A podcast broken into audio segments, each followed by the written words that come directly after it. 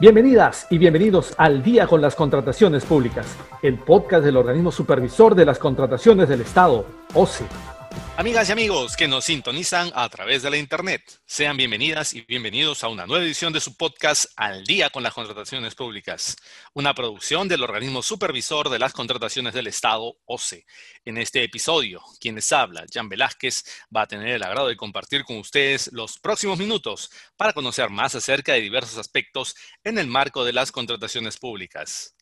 Y esta semana nos acompaña Jorge Castañeda Centurión, especialista técnico de la oficina desconcentrada del OCE en Trujillo, en la región La Libertad, y con quien vamos a dialogar sobre el cuaderno de obra digital del OCE. Estimado Jorge, muchas gracias por estar aquí con nosotros. Eh, buenos días, estimado Jan. Eh, un gusto también eh, saludar a todos quienes nos están escuchando y y muy bonito de que podamos tener estas reuniones para poder dar a conocer un poco más de lo que nosotros venimos haciendo y las mejoras que estamos brindando a todos los usuarios de la norma en el tema de las contrataciones. Así es, estimado Jorge.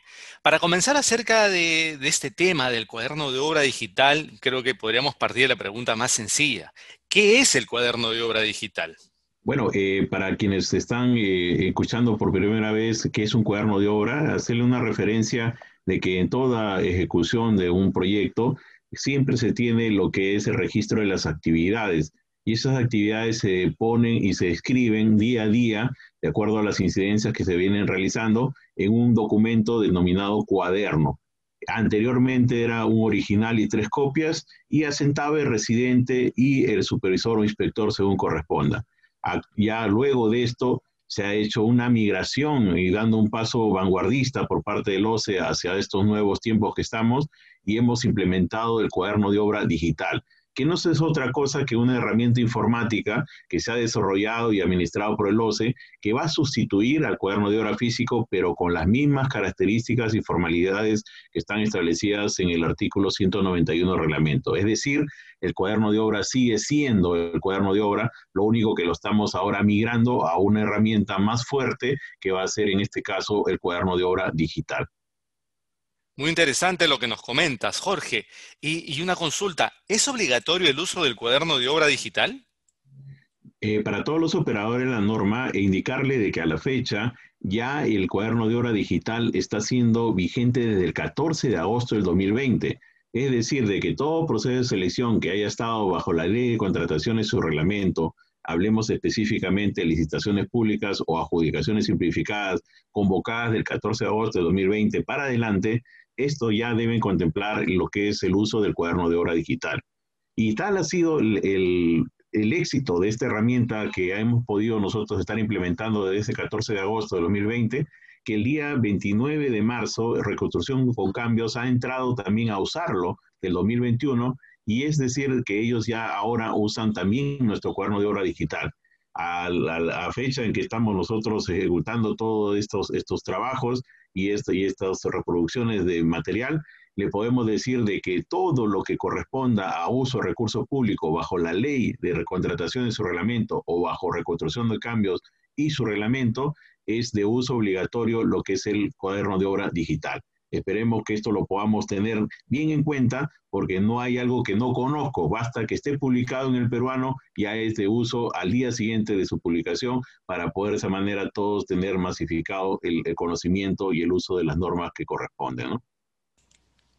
Muy bien, aclarada la duda. Ahora, nuestros oyentes seguramente querrán saber, Jorge, ¿en qué momento se solicita la habilitación de este cuaderno de obra digital?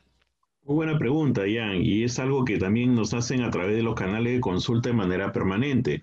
Para empezar, eh, lo que debemos nosotros es adecuar nuestros procedimientos, pero no significa de que nosotros vayamos a hacer, el incrementar más personal en las entidades, ahora necesitamos colocar más gente. Basta de que ustedes asignen a uno de los funcionarios para que sea ahora él el administrador de usuario del cuaderno de hora digital. Esta persona, algunos nos preguntan, ¿quién puede ser?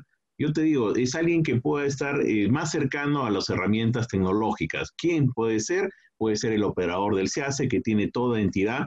Puede ser también tú eh, el encargado de registrar la información para Infoobras, que también lo registran ahora todas las, las entidades públicas. Puede ser también el jefe de informática para que él, como está más adecuado y en estos tiempos toda entidad pública tiene un jefe del área de informática, pueda ser el designado para ser el administrador de usuario del cuaderno de obra digital. A este administrador, el primer paso que lo vas a, designar, lo hace solamente una sola vez y él queda ya de manera permanente para todos los, los, los cuadernos de obra que se hagan para adelante. Entonces, ahora veamos de esa manera que lo podamos meter. Ahora, ¿cómo lo voy a darle para que él pueda registrar? Se necesita mandar un documento que se llama la solicitud de emisión, actualización y desactivación del certificado se hace, que lo bajas, en este caso, de nuestra plataforma web, con un formato B, lo llenas con los datos de este personal, lo firma el jefe de administración o el jefe de logística y lo envías a través de nuestra plataforma virtual a las 24 horas como máximo se te está dando respuesta y llega al correo que has dado de ese administrador, su usuario y su contraseña para que él pueda habilitar el cuaderno de obra digital. ¿Cuándo lo va a hacer? Cuando ya se firme el contrato, se suscriba el mismo, lo suba el, jefe de logística a la plataforma se hace y una vez que ya está en línea, podemos nosotros hacer la habilitación del cuaderno de obra digital. Entonces, ese es el punto exacto. No esperemos que tengamos ya el contrato eh, suscrito, que se haya hecho la entrega de terreno y recién veamos cómo voy a hacer la habilitación de nuestro cuaderno digital. Como lo decíamos, el cuaderno de obra sigue siendo el mismo. ¿Qué dice el reglamento? De que el cuaderno de obra se apertura en la fecha de entrega de terreno.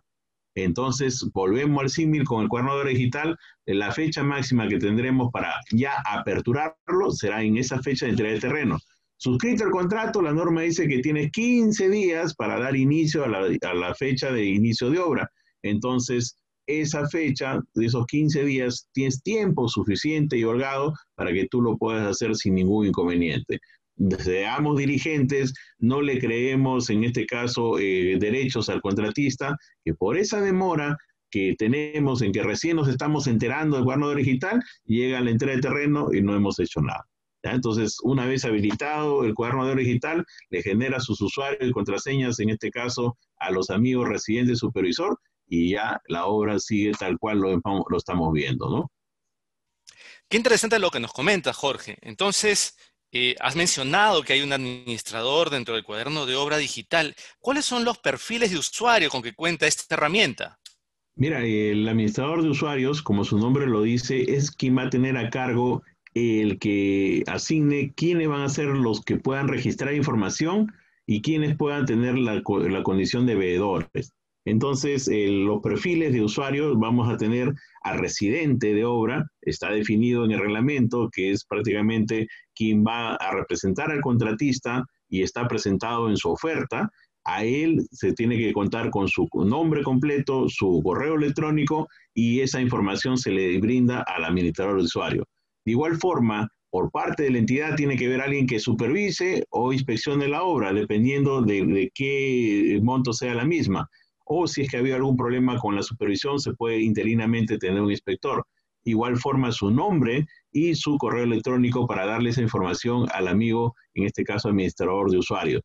Esos dos personas se le crea su usuario y son los únicos, de acuerdo a lo que siempre hemos conocido, que estamos en el tema de las contrataciones, los únicos que pueden registrar información en el cuaderno de obra o es el residente o es el inspector o supervisor de cuando según corresponda. Luego de eso, para poder nosotros tener el perfil de otros usuarios, puede estar también, dependiendo de la envergadura de la obra, de, las obras que tenga la entidad, puede estar el jefe de, obras o puede estar los monitores, que también se asignan en muchas de las entidades que tienen más de 10 o 20 obras en ejecución, asignan monitores, ellos pueden tener también el acceso respectivo.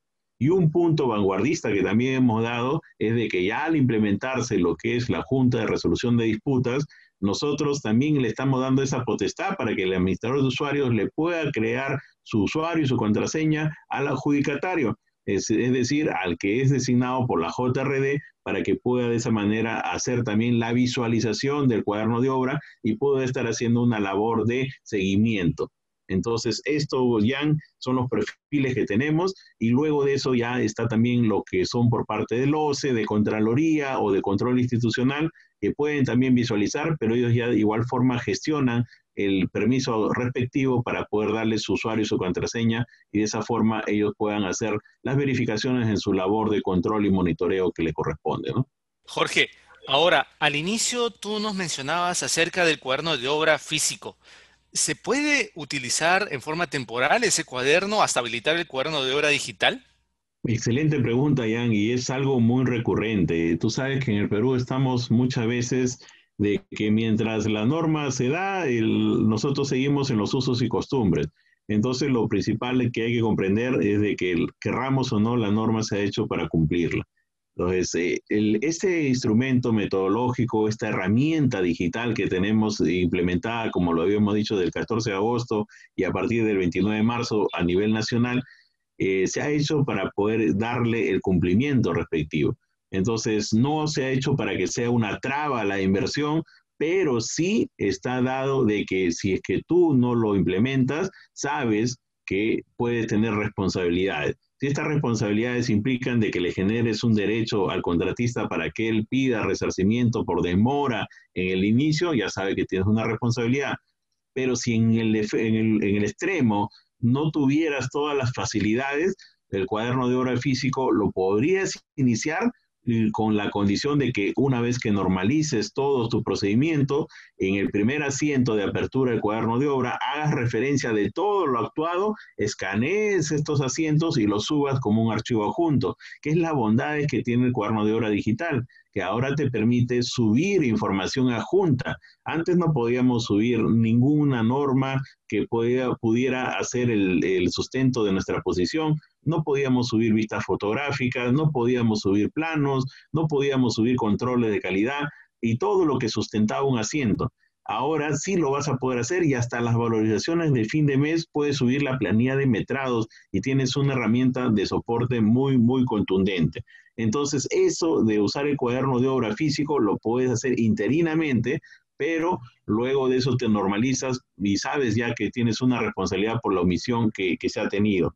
Ahora, en este caso, también tengamos en cuenta de que hay, nos ha desnudado la pandemia en este tiempo que hemos estado, en la cual hay zonas en donde no hay acceso a Internet. Y alguien diría, pero eh, tal, el OCE está mandando un instrumento y no tenemos Internet. Para eso se ha implementado el mecanismo por el cual la entidad, antes de convocar el procedimiento de selección, tiene que solicitarle, en este caso al OCE, para poder indicarle de que en la zona donde se va a ejecutar la obra no hay acceso a Internet y de esa forma el OCE verifica y te manda una autorización del uso del cuaderno de obra físico. Pero el uso del cuaderno de obra físico lo haces tal cual lo has venido llenando, pero ahora le da la labor al supervisor para que acabado el mes, dentro de los 10 días siguientes a la su culminación, pueda él subir, en este caso, los asientos del cuaderno de obra físico a la plataforma digital. Entonces, esta herramienta que se ha fomentado para que haya la transparencia, es decir, lo pueda visualizar el órgano de control institucional, Contraloría, OCE, o el supervisor, o el monitor, o el residente de obra, ya es de manera general. Por eso en lo posible, yo les recomendaría a los proyectistas de que coloquen dentro de los gastos generales un modem o un USB portátil y de esa forma no haya ningún inconveniente para que alguien pueda argumentar que no tiene internet. Tenemos internet satelital, o sea, hay muchas opciones que no solamente lo podamos nosotros decir no tenemos porque siempre salir de la zona de confort ya es difícil, la gente está muy parametrada y a veces le tenemos miedo a la computadora, perdamos del miedo porque esto te va a dar una herramienta de soporte muy fuerte que va a contribuir a una optimización de todos los procedimientos dentro de las contrataciones. Muy interesante lo que nos mencionas y también las recomendaciones que nos das, Jorge. Por último, ¿la información registrada en el cuaderno de obra digital es de acceso público? ¿Está restringido? ¿Quiénes o cómo se puede acceder a estos contenidos? Mira, eh, dentro de los temas vanguardistas que estamos haciendo, y, esto de una obra eh, a la vez que usa recursos públicos, no, no es otra cosa más que hacer el bien para la población, cumplir finalidad pública. Y si yo voy a hacer algo en bien eh, de la población, entenderé de que también esto debe ser conocido por la población. Es así de que nosotros como OCE estamos fomentando la vigilancia ciudadana, estamos, eh, estamos fomentando de que la sociedad civil organizada también fiscalice y esté atrás de lo que es el seguimiento de lo que es la ejecución de las obras. Es así de que hemos puesto también como herramienta lo que es el buscador del cuaderno de obra de acceso público. Entonces, ese buscador de acceso público se lo damos como una herramienta a todo el público usuario. Basta nada más que entre en nuestra página institucional o en un buscador coloque buscador público del cuaderno de obra digital. Ingresas y solamente colocas, si lo conoces, el código, único de inversiones o el, o el nombre de la entidad, podrás tú entrar a ella y te listará todas las obras. Ves la que está cerca de tu zona y vas a poder ingresar y te da la información en este aplicativo, el nombre de la obra, el monto de inversión, quién es el contratista, pero lo más importante, quién es el supervisor, nombre de la persona natural, quién es el residente, nombre de la persona natural, y de esa manera podrás también acceder al listado denunciativo de todos los asientos que se ha realizado a la fecha. Ahí podrás ir viendo si es un asiento de una adicional de obra, de una ampliación de plazo, de una consulta, y de esa forma tú también estarás vigilante en la ejecución. El compromiso que tenemos es de que también haya esa voluntad de nuestra población de ser partícipes dentro de las ejecuciones de lo que es la mejora de su futuro no seamos solamente quienes estamos en la tribuna y cuando vemos un partido nos volvemos comentaristas y críticos. Juguemos el partido, Celose te está invitando, tú eres prácticamente el jugador que nos está faltando para de esa manera nosotros hacer que todo el partido llegue a un fin que es cumplir con la finalidad pública y optimizar los recursos. Eh, este, esta herramienta ya te comento de que ha tenido también ya su efecto y a la fecha estamos ya en 1410 cuadernos de obra que estamos ya en ejecución. Entonces, eh, esperemos que a la par todas aquellas entidades que aún quieren seguir usando su cuaderno de obra eh, físico por un tema de no tener acceso a Internet, en los nuevos expedientes, colocando ya, como le hemos manifestado, el móvil digital para poder tener acceso sin, ningún problema al Internet, podamos tener ya que el 100% de las obras están usando este instrumento, eh, este aplicativo tecnológico vanguardista, porque ha sido lo que ha prácticamente modificado al, que le decimos el, el, Jurassic Park de las contrataciones, que era el cuaderno de obra, que ha sido desde el 14 de agosto ya reemplazado por este instrumento, pero siguiendo las mismas condiciones dispuestas en el reglamento. Eso es lo que te puedo compartir, Jan, y, agradeciendo siempre el espacio que nos dan para poder hacer y llegar un poquito más hacia nuestra población. Bien, muchas gracias. Agradecemos a Jorge Castañeda, especialista técnico de la Oficina Desconcentrada de los en Trujillo, que nos ha dado importantes detalles y también sugerencias prácticas respecto al cuaderno de obra digital. Agradecerte nuevamente, Jorge, por haber participado en esta edición del podcast. Sí, muy, eh, muy agradecido, Jan, y estén pendientes porque se vienen cosas muy nuevas. Vamos a entrar también de lleno a todo lo que va a ser las valorizaciones electrónicas. Es algo novedoso que está en plena implementación y esperemos que así como tenemos estos espacios, que haya bastantes consultas porque lo hemos socializado de la mano con todos los actores y estaremos seguros en estos espacios dándole a conocer cómo estamos nosotros viendo para que se optimicen las contrataciones y de esa manera podamos tener la eficiencia y eficacia que también es uno de los preceptos que tiene el OCE dentro de su lineamiento. ¿no? Bien, listo. Jorge, nada, gracias de nuevo. Amigas y amigos, antes de despedirnos, les recordamos que pueden seguirnos también a través de las cuentas oficiales del OCE en redes sociales, como Facebook, Twitter, LinkedIn e Instagram. De igual manera, pueden encontrar nuestro podcast y todos los episodios en YouTube y Spotify. Además, les recomendamos suscribirse al boletín de noticias del OCE, mediante el cual podrán recibir contenido actualizado sobre las contrataciones públicas. Esto ha sido todo por hoy.